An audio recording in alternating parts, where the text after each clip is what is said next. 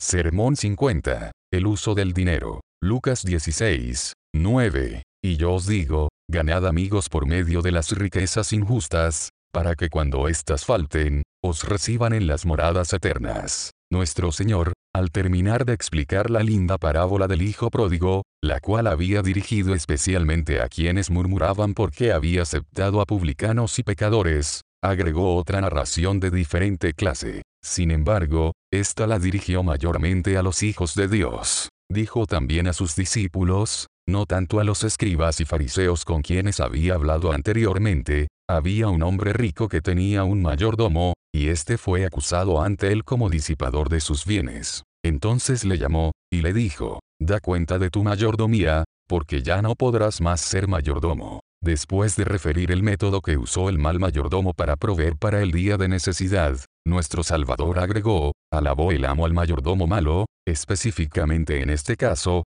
por haber sido precavido en el momento preciso. Adjuntó también esta reflexión profunda, los hijos de este siglo son más sagaces en el trato con sus semejantes que los hijos de luz, aquellos que no buscan otra porción que este siglo son más sagaces, no en un sentido absoluto, porque todos y cada uno de ellos son los más necios, los locos más atroces bajo el cielo, sino que en su propia generación, en su propia forma de ser, son más consistentes consigo mismos, son más fieles a sus propios principios, persiguen sus fines con más persistencia que los hijos de luz, que quienes ven la luz de la gloria de Dios en el rostro de Jesucristo. Luego, siguiendo las palabras arriba citadas, y yo, el unigénito Hijo de Dios, el Creador, Señor y dueño del cielo y de la tierra, y todo lo que en ellos existe, el juez de todo, a quien ustedes darán cuenta de su mayordomía, cuando ya no puedan más ser mayordomos. Yo os digo, aprendan en este respecto aún del mayordomo malo,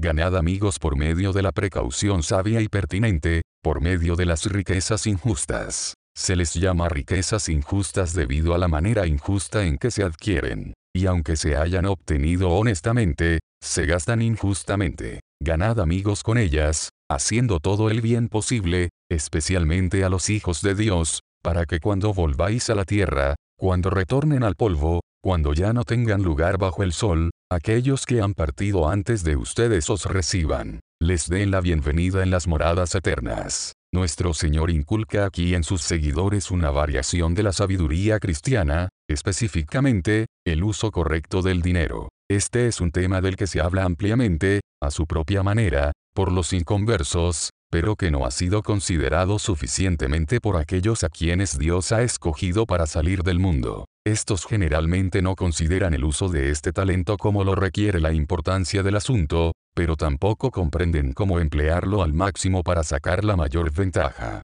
La introducción de esto a este mundo fue, en una instancia, admirable de la sabiduría y de la providente gracia de Dios. Ha sido ciertamente forma de expresión común entre poetas, oradores y filósofos en casi todas las épocas y naciones, el referirse insistente y quejosamente a las riquezas como la gran corruptora del mundo, la ruina de la virtud, la peste de las sociedades. Por lo que nada es tan común como escuchar, ferrum, ferroque nocentius aurum. Y el oro es más dañino que una espada afilada. De aquí que se escuche la lamentable queja fodium turopes, irritamente malorum. Más aún, un escritor célebre en tono preocupado exhortó a sus compatriotas a erradicar de una vez todos los vicios, que tiraran todo su dinero al mar, in mare proximum, summi materiem mali. Pero, no son todas estas palabras hinchadas y necias, hay en ellas una razón sólida, de ninguna manera. Porque, al dejar que el mundo se corrompa a su antojo, debe culparse a la plata o al oro, el amor al dinero, como sabemos, es la raíz de todos los males, pero no el dinero en sí mismo. La culpa no recae en el dinero, sino en quienes lo usan. Puede usarse mal, y que no, pero, de la misma manera, puede usarse bien. Es aplicable por igual tanto al mejor como el peor de los usos. El dinero presta un servicio incalculable a todas las naciones civilizadas en las transacciones comunes de la vida. Es un instrumento efectivo para compactar transacciones en cualquier negocio, y, si lo usamos de acuerdo a la sabiduría cristiana, hace toda clase de bien. Es verdad que, si la humanidad estuviera en estado de inocencia o si todos fueran llenos del Espíritu Santo, como en la primitiva iglesia de Jerusalén, donde ninguno decía ser suyo propio nada de lo que poseía, sino que más bien se distribuía a quien lo necesitara, el uso del dinero no sería necesario, así como no podemos concebir que haya este tipo de transacciones entre los habitantes del cielo. Pero en el presente estado de la humanidad, el dinero es un obsequio excelente de Dios para satisfacer los fines más nobles. En las manos de sus hijos, representa comida para el hambriento, agua para el sediento y vestidura para el desnudo. Provee donde reclinar la cabeza al viajero y al extranjero. Por él podemos ofrecer a una viuda sustento como el de un esposo, o apoyo como de un padre a quien no lo tiene. Podemos ser defensa al oprimido, un medio de salud al enfermo o alivio a quien sufre dolor. El dinero puede ser ojos al ciego o pies al cojo. Sí, puede alzar de las puertas de la muerte. Por lo tanto, es de alta preocupación que todos los que temen a Dios sepan cómo usar este valioso talento, que sean instruidos en cómo poder lograr estos fines gloriosos, y en maneras óptimas. Y quizá todas las instrucciones necesarias para ello puedan ser reducidas a tres reglas sencillas, y al obedecerlas debidamente, podamos aprobarnos a nosotros mismos como fieles mayordomos de las riquezas injustas.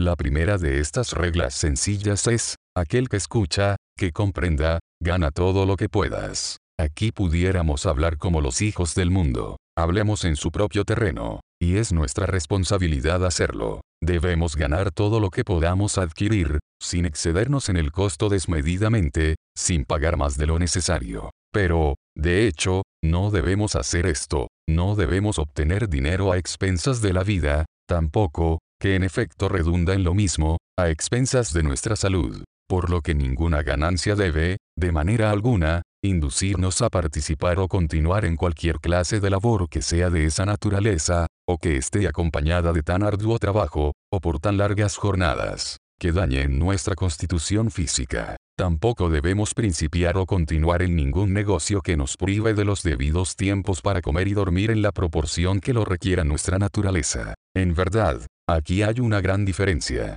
Algunos trabajos son total y absolutamente insalubres, como los que requieren que se manipule mucho arsénico u otros minerales igualmente letales, o el respirar aire viciado con vapores de cobre que a la larga destruirá la constitución física más robusta. Puede ser que otros no sean totalmente insalubres, sino para quienes tienen una constitución débil, tales como las labores que requieren muchas horas de estar escribiendo, especialmente si la persona escribe sentada e inclinada sobre el estómago, o permanece largo tiempo en una posición incómoda. Cualquier motivo que sea lo que la razón o la experiencia demuestran ser destructivo a nuestra salud o fuerzas, no nos sometamos a ello, sabiendo que la vida es más valiosa que la comida, y el cuerpo que el vestido. Y, si ya laboramos en un empleo de esos, debemos buscar otro tan pronto como sea posible, que si bien podría disminuir nuestra ganancia, no dañaría nuestra salud. Segunda, debemos ganar todo lo que podamos sin dañar nuestra mente, más que nuestro cuerpo, porque tampoco debemos lastimar esta. Debemos preservar a toda costa el espíritu de una mente sana. Por lo que no debemos iniciar o continuar en ningún oficio pecaminoso, contrario a la ley de Dios o a las de nuestro país. Tales son todos los que necesariamente implican robar o defraudar de nuestra parte al rey y sus decretos aduanales. Porque robar al rey es tan pecaminoso como robar a nuestros compañeros vasallos. Y el rey tiene tan absoluto derecho a sus tarifas aduanales como lo tenemos nosotros de nuestras casas y vestimenta. Hay otros negocios que, aunque inocentes en sí mismos, no pueden practicarse con inocencia ahora, por lo menos, no en Inglaterra, tal como, por ejemplo, los que no funcionan sin hacer trampa o mentir, o conformarse a una costumbre que no es consistente con una buena conciencia. Estos, igualmente, deben evitarse religiosamente, porque sin importar cuál sea la ganancia que pudiéramos alcanzar si quiésemos las costumbres del negocio, porque por ganar dinero, no debemos perder nuestras almas. Hay además otros trabajos que muchos persiguen con perfecta inocencia, sin afectar ni sus cuerpos ni sus mentes. Y a pesar de eso, quizás tú no puedas hacer lo mismo. Puede ser que te rodeen de personas cuya amistad arruine tu alma. Quizá, tras repetidas pruebas, veas que no puedes hacer tal negocio sin tratar con esos individuos, y sin que te hagan daño. O es posible que haya una idiosincrasia, una peculiaridad en la constitución de tu alma, como la hay en la constitución física de muchos, por la que ese empleo sería mortal para ti, aunque que para otros no lo sea. Yo mismo estoy convencido, tras muchos experimentos, que no puedo estudiar a ningún nivel de perfección ya sea matemáticas, aritmética o álgebra, sin volverme deísta, sino ateo. Otra persona pudiera estudiar esas disciplinas toda la vida sin tener ningún inconveniente. Por lo tanto, nadie puede determinar nada por otro, sino que cada uno debe juzgar por sí mismo y abstenerse de lo que en particular sea dañino para su alma. Tercera, debemos ganar todo lo que podamos sin perjudicar a nuestro prójimo. Porque no debemos, no podemos hacerlo, si amamos a nuestro prójimo como a nosotros mismos. No podemos perjudicar a nadie en sus bienes, si amamos a todos como a nosotros mismos. No podemos menoscabar las ganancias de sus cosechas, o quizás sus tierras y sus casas mismas, o cazando sus animales, inflando las cuentas, ya sea por servicios médicos, por honorarios legales o por cualquier otra razón, o requiriendo y cobrando altos intereses que hasta la ley prohíbe, por lo que se excluye toda usura, pues a pesar cualquier bien que podamos hacer por medio de ella, toda persona sin prejuicios puede notar con tristeza el abundante desbalance que hay hacia en ella el mal. Y si fuera de otra manera, aún así, no estamos autorizados a hacer males para que vengan bienes. Para ser consistentes con nuestro amor fraternal, no podemos vender nuestros productos a un precio menor al del mercado. No podemos arruinar premeditadamente el negocio del vecino para beneficiar el nuestro. Mucho menos son sacar o recibir a uno de sus siervos o trabajadores a quien necesita. Nadie puede obtener ganancia destruyendo la hacienda del vecino, sin ser condenado al infierno. Tampoco debemos obtener ganancia lastimando el cuerpo de nuestro prójimo. Por lo tanto, no debemos vender nada que tienda a perjudicar la salud. Tal es, eminentemente, todo ese líquido ardiente comúnmente llamado trago o licor espirituoso. Es verdad que pueden tener un lugar en la medicina, pueden servir para algunos desórdenes físicos, aunque haya rara ocasión para su uso, sino por otra razón, por la ignorancia de quienes los recetan. Por lo tanto, el prepararlo y venderlo solamente para este fin, puede guardar sus conciencias limpias. Pero, ¿quiénes son los tales? ¿Quién prepara y vende licor solo para este fin medicinal? ¿Conoces 10 destiladores en Inglaterra que se comporten así? Entonces, excusémoslos. Pero todos los que venden estos licores en la forma tradicional, a cualquier persona que desea adquirirlos, son envenenadores al por mayor, matan a los siervos de su majestad en masa, y su ojo no se compadece, ni tienen misericordia, los llevan al infierno como ovejas. ¿Y, cuál es su ganancia? No es la sangre de estas personas, ¿quién, entonces, envidiará sus grandes propiedades y suntuosos palacios? Una maldición hay en medio de ellos, la maldición de Dios adherida a las piedras, a la madera, al mobiliario de ellos. La maldición de Dios está en sus jardines, en sus sendas, en sus arboledas, un fuego que calcina al más bajo de los infiernos. Sangre, sangre hay allí. Los cimientos, el piso, las paredes, el techo, todo está manchado de sangre. Y puedes tener esperanza, oh hombre sanguinario, aunque estés vestido de púrpura y de lino fino y hagas cada día banquete con esplendidez, puedes esperar dar en herencia tus campos de sangre hasta la tercera generación, de ninguna manera, porque hay un Dios en el cielo. Por lo tanto, pronto tu nombre será borrado,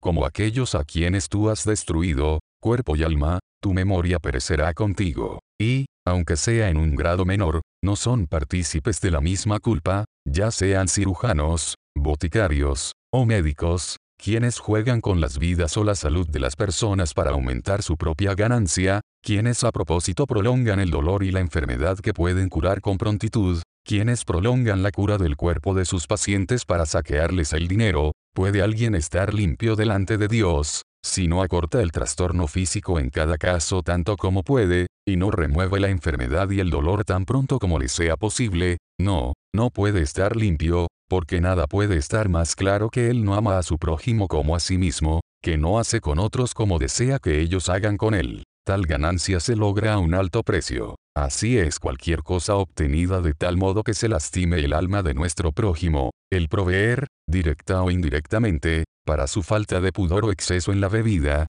lo cual ciertamente nadie que tenga el más mínimo temor a Dios puede hacer, o nadie que desee realmente hacer su voluntad.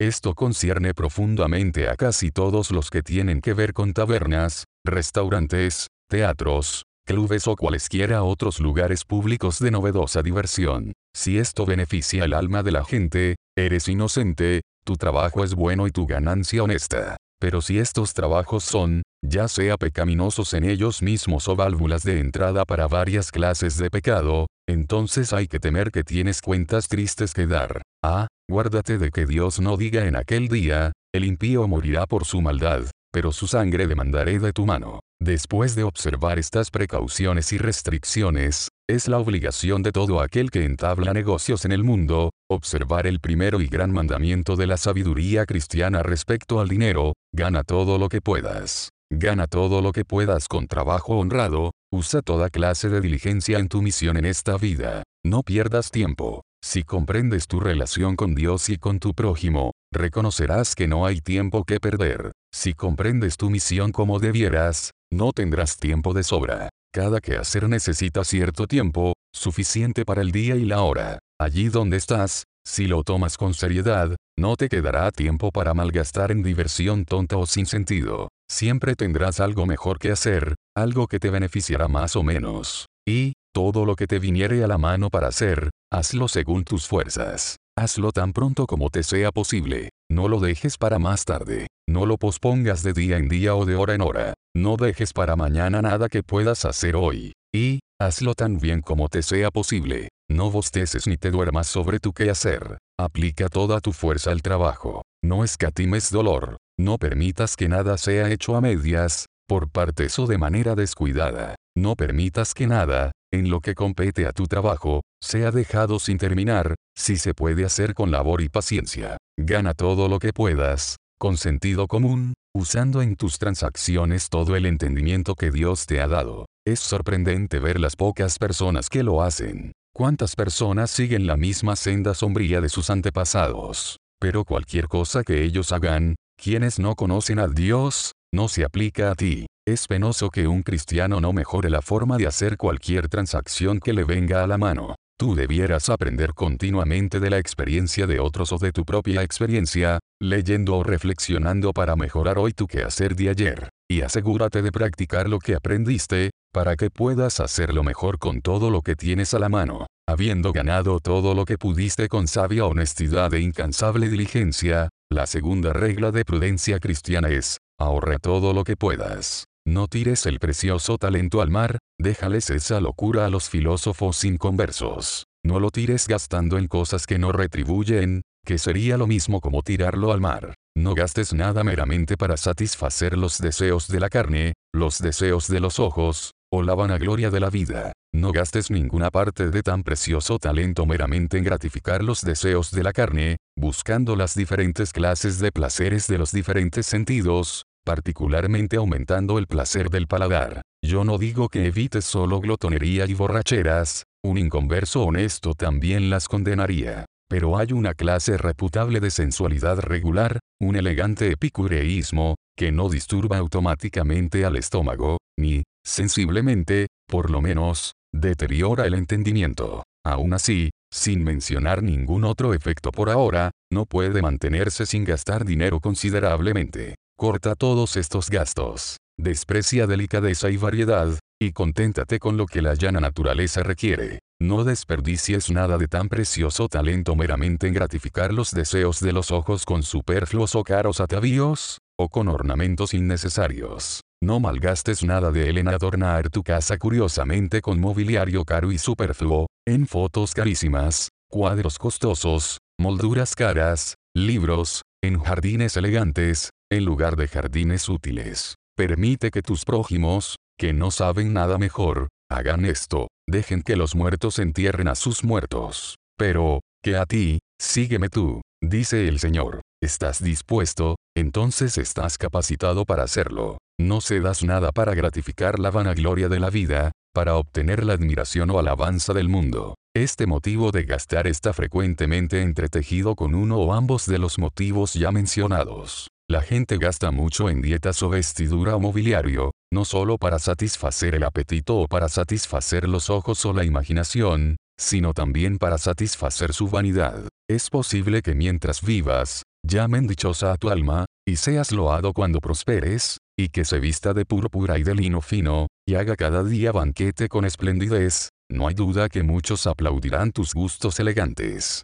tu generosidad y hospitalidad, pero no pagues mucho por el aplauso. Por el contrario, conténtate con el honor que recibes de Dios. ¿Quién gastaría algo en gratificar estos deseos? Si considerase que al satisfacerlos aumentan, nada puede ser más verdadero que esto. La experiencia diaria muestra que, mientras más se les cultiva, más aumentan. Por lo que, en cualquier momento que gastas algo para satisfacer tus gustos u otros sentidos, gastas mucho en sensualidad. Cuando sacas dinero del bolsillo para satisfacer la vista, pagas mucho para aumentar tu curiosidad y por un apego mucho más fuerte a estos placeres, que perecen en el mismo momento de practicarlos. Cuando compras cualquier cosa que la gente usa como motivo de aplauso, estás comprando más vanidad. No tenías ya suficiente vanidad, sensualidad o curiosidad, había necesidad de agregar más, y, pagarías también por ello, ¿qué clase de sabiduría es esta? ¿No sería una tontería menos loca tirar literalmente tu dinero al mar? ¿Y por qué has de malgastar tu dinero en tus hijos más de lo que lo haces en comidas delicadas? placeres o ropa cara, en superficialidades de cualquier clase, porque has de comprar para ellos más orgullo o lascivia, más vanidad o deseos absurdos y perjudiciales. Ellos no quieren más de eso. Ya tienen suficiente. La naturaleza les ha provisto suficiente. Porque tienes que pagar aún más para aumentar las tentaciones y el engaño de ellos y hacerlos traspasar de muchos dolores, no dejes tampoco el malgastar a opción de ellos. Si tienes razones bien fundadas para creer que ellos malgastarán más tarde lo que ahora tienes en tu posesión, no pongas esta trampa en el camino de ellos. Lo malgastarán en gratificaciones y, por lo tanto, aumentarán los deseos de la carne, los deseos de los ojos, o la vanagloria de la vida, bajo peligro de perder sus almas y la tuya. No ofrezcas tus hijos y tus hijas a Belial, como tampoco a Moloch, Tenles lástima y quita de sus caminos lo que percibas que aumentaría el pecado de ellos, y consecuentemente los hundiría más en la perdición eterna. Como es de asombroso, pues, el capricho de aquellos padres que piensan que nunca podrán dejar suficiente herencia a sus hijos, como, que no pueden dejarles suficientes flechas, leños ardientes y muerte, no suficientes deseos absurdos y perjudiciales, no suficiente orgullo, lascivia, ambición, vanidad, Pobres infelices. Temes donde no hay nada que temer. Seguramente tú y ellos, cuando alcen los ojos en el infierno, tendrán suficiente de ambos, del gusano que nunca muere y del fuego que nunca se apaga. Entonces, ¿qué haría usted si estuviera en nuestro caso, si tuviera una considerable fortuna que dejar ya sea que lo hiciera o no, yo sé lo que debo hacer, de esto no tengo duda. Si yo tuviera un hijo, joven o mayor, quien supiera del valor del dinero, uno quien yo supiera que usaría el dinero debidamente, estaría convencido de que mi absoluta e indispensable obligación sería dejarle a ese hijo una buena parte de mi fortuna, y al resto de mis hijos, lo suficiente para que pudieran vivir en la forma en que estuvieran acostumbrados. Pero, ¿qué haría si todos sus hijos fueran igualmente ignorantes en el uso correcto del dinero? Mi deber entonces sería, esto es duro, ¿quién lo escuchará? dar a cada uno lo suficiente para mantenerlos sin que les faltara nada, y distribuir el resto de tal manera, como yo lo juzgara, para que rindiera la máxima gloria a Dios. Pero nadie debe imaginar que ha hecho algo con llegar hasta este punto, con ganar y ahorrar todo lo que pueda y detenerse ahí. Todo esto no representa nada, si no se sigue adelante, si no se lleva todo hasta un fin ulterior. Tampoco se puede decir en verdad que una persona ahorró algo, si es solo para guardarlo. Igual daría que tiraras tu dinero al mar o que lo enterraras. Y da lo mismo enterrarlo, que esconderlo en un cofre, o en el Banco de Inglaterra. No usarlo es efectivamente como haberlo tirado. Sí, por lo tanto, ¿quieres ganar amigos por medio de las riquezas injustas? Agrega la tercera regla a las dos precedentes. Después de ganar todo lo que puedas y, segundo, ahorrar todo lo que puedas, entonces, da todo lo que puedas. Para ver la base y razón de esto, considera, cuando el dueño del cielo y la tierra te creó y te puso en este mundo, no te instaló como propietario, sino como mayordomo. como tal, Él te confió valores de diferentes clases durante determinado tiempo. Pero el sentido de propiedad de todo continúa residiendo en Él, y no es posible usurpárselo jamás. Así como tú no te perteneces a ti mismo, sino a Él, de la misma manera de Él es todo lo que disfrutas, tal como tu alma y tu cuerpo, los cuales no son tuyos, sino de Dios. Lo mismo sucede con tus posesiones en particular, y Él te ha de manera muy clara y en términos explícitos cómo debes usarlas para Él, de tal manera que todo sea un sacrificio santo, aceptable por medio de Jesucristo. Él ha prometido premiar este servicio liviano y fácil con un eterno peso de gloria. La orientación que nos ha dado Dios concerniente al uso de nuestros bienes de este mundo puede resumirse en los siguientes puntos. Si deseas ser mayordomo fiel y sabio de la porción de los bienes del Señor que ha depositado en tus manos, pero reservándose el derecho de retomarlos cuando Él lo desee, primero, provee lo necesario para ti. Esto incluye alimentos, vestimenta, lo que la naturaleza te requiera moderadamente para preservar el cuerpo en buena salud y fuerte. Segundo, Provee lo mismo para tu esposa, tus hijos, tus siervos, y para cualquier otra persona que viva bajo tu techo. Si después de hacer esto te quedara un sobrante, entonces haz bien a los de la familia de la fe. Y si aún te sobrara algo, según tengas oportunidad, haz bien a todos los hombres. Al hacer esto, das todo lo que puede, pero no solo esto, sino que en un sentido correcto das todo lo que tienes, pues todo lo que se da de esta manera es, en verdad, dado a Dios. Le das a Dios las cosas que son de Dios, no solo en lo que les da a los pobres, sino también cuando gastas en lo que necesitas para ti y para quienes viven bajo tu techo. Sí, entonces, en cualquier momento surge alguna duda en tu mente de lo que debes gastar, ya sea en ti mismo o en cualquier miembro de tu familia, tienes una forma fácil de resolverla. Indaga calmada y seriamente, 1. Si al gastar eso, actúo de acuerdo a mi carácter, Estoy actuando ahora, no como el propietario, sino como mayordomo de los bienes de mi Señor. 2. Estoy haciendo esto en obediencia a su palabra, en qué escritura me requiere Dios hacerlo así. 3. Puedo ofrecer esta decisión, este gasto, como sacrificio a Dios por medio de Jesucristo. 4. Tengo razones para creer que por esta obra obtendré recompensa en la resurrección de los justos. En muy raras oportunidades necesitarás algo más para quitar cualquier duda que emerja en relación a este asunto. Pero a la luz de esta consideración cuádruple, sabrás qué camino tomar. Si aún permaneciera alguna duda, podrías examinarte con más detalle en oración de acuerdo a los cuatro aspectos sugeridos anteriormente. Prueba si puedes decirle al juzgador de corazones, sin que tu conciencia te condene, Señor, tú miras que voy a gastar esta suma en comida, ropa, muebles. Y tú sabes que actúo aquí en atención exclusiva como mayordomo de tus bienes, gastando esta porción de ellos, buscando por tanto la voluntad tuya que me has confiado en ellos. Tú sabes que hago esto en obediencia a tu palabra, como tú lo ordenas, y porque tú lo ordenas. Te suplico que permitas que este sea un santo sacrificio aceptable por la mediación de Jesucristo. Y testifica a mi corazón que por esta obra de amor tendré recompensa cuando pagues a cada uno conforme a sus obras. Ahora, si tu conciencia te da testimonio por el Espíritu que esta oración es agradable a Dios, entonces no tienes ninguna razón para dudar que ese gasto es correcto y bueno, tal que nunca te hará sentirte avergonzado.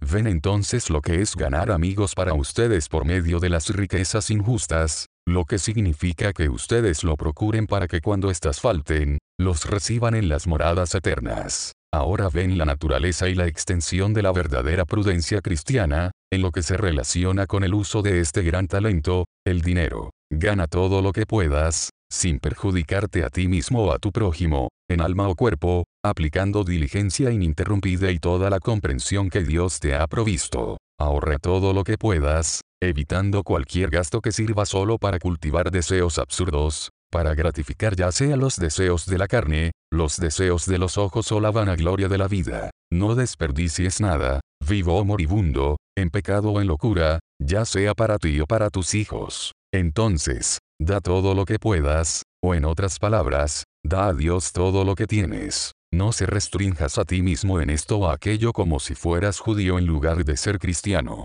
Da a Dios, no el 10%, ni la tercera parte, ni la mitad, sino todo lo que es de Dios. ya sea mucho o poco, al emplearlo todo en ti, en quienes habitan en tu casa, en tu familia de la fe, y en toda la humanidad, hazlo de tal manera que puedas dar un buen informe de tu mayordomía cuando ya no puedas ser más mayordomo. Hazlo como lo dictan los oráculos de Dios, tanto en preceptos generales como particulares. De tal manera que cualquier cosa que hagas sea ofrenda y sacrificio a Dios de olor fragante, y cada acto sea recompensado en aquel día cuando el Señor venga con todos sus santos. ¿Podríamos ser mayordomos fieles o sabios sin administrar debidamente los bienes del Señor? No podemos. Y no solo nos lo testifican los oráculos de Dios, sino también nuestra propia conciencia. Entonces, ¿por qué postergarlo? ¿Por qué seguir teniendo comunión con carne y sangre? Con gentes del mundo, nuestro reino, nuestra sabiduría no es de este mundo. No tenemos nada que ver con las costumbres paganas.